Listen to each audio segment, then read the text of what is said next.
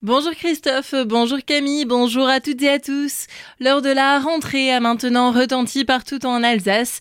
À Winsenheim, c'est un établissement pratiquement complètement refait à neuf qui attendait les élèves du collège Jacques Prévert ce lundi 4 septembre. Après des travaux d'une durée de près de trois ans et demi, l'établissement a été inauguré par Frédéric Bierry, président de la collectivité européenne d'Alsace. Plus de 5700 mètres carrés ont ici été restructurés avec une enveloppe destinée à la construction et à la restructuration de collèges estimée à plus de 600 millions d'euros sur les six prochaines années. Cette thématique est un véritable budget pour la CEA.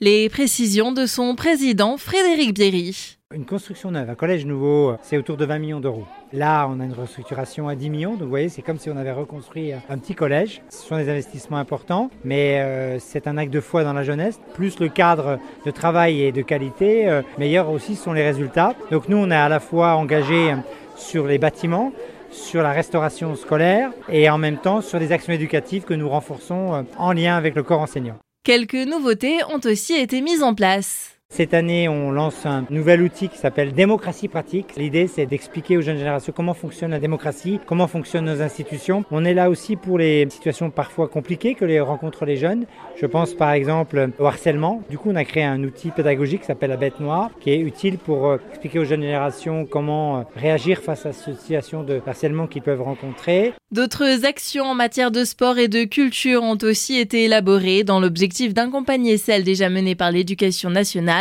Retrouvez notre article complet sur azur-fm.com. Hier, Claude Sturny, le maire de Haguenau, a lui aussi fait sa rentrée des classes avec la visite de quelques écoles de la ville.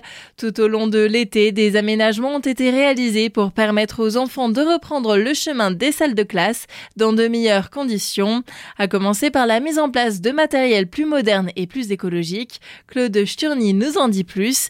Il est au micro de Nathan Ferrouge. On a euh, effectué un certain nombre de travaux d'économie d'énergie, on appelle ça le relamping, c'est-à-dire on remplace tous les anciens luminaires par des luminaires à LED. Donc ça a été le cas notamment dans l'école Museau, c'est le cas dans d'autres écoles. À côté de ça, évidemment, euh, la modernisation continue des, équipements informatiques. On a la chance de bénéficier d'un travail qu'on a mené depuis plusieurs années, ce qui fait que les équipements aujourd'hui sont euh, assez récents. Toutes nos écoles sont fibrées, donc l'accès au réseau et l'accès à tous les dispositifs que l'éducation nationale peut mettre en œuvre de ce point de vue-là sont, possibles dans les écoles de Haguenau. D'autres nouveautés ont encore vu le jour dans les écoles agnoviennes comme l'optimisation de la lumière dans les salles de classe pour protéger les yeux des enfants mais aussi la planète.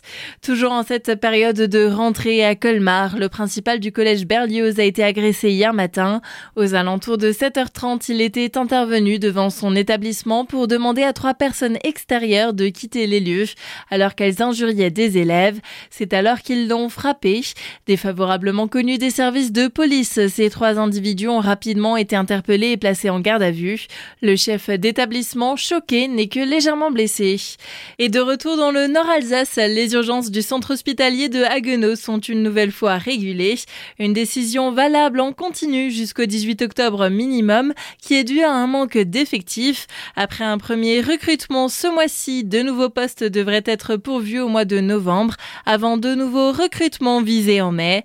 En attendant, les patients sont invités à appeler le 15 pour être orientés vers la structure de soins la plus adaptée en fonction de leur situation. Depuis la mise en place de cette régulation du service, une quinzaine de patients en moins sont comptés chaque jour.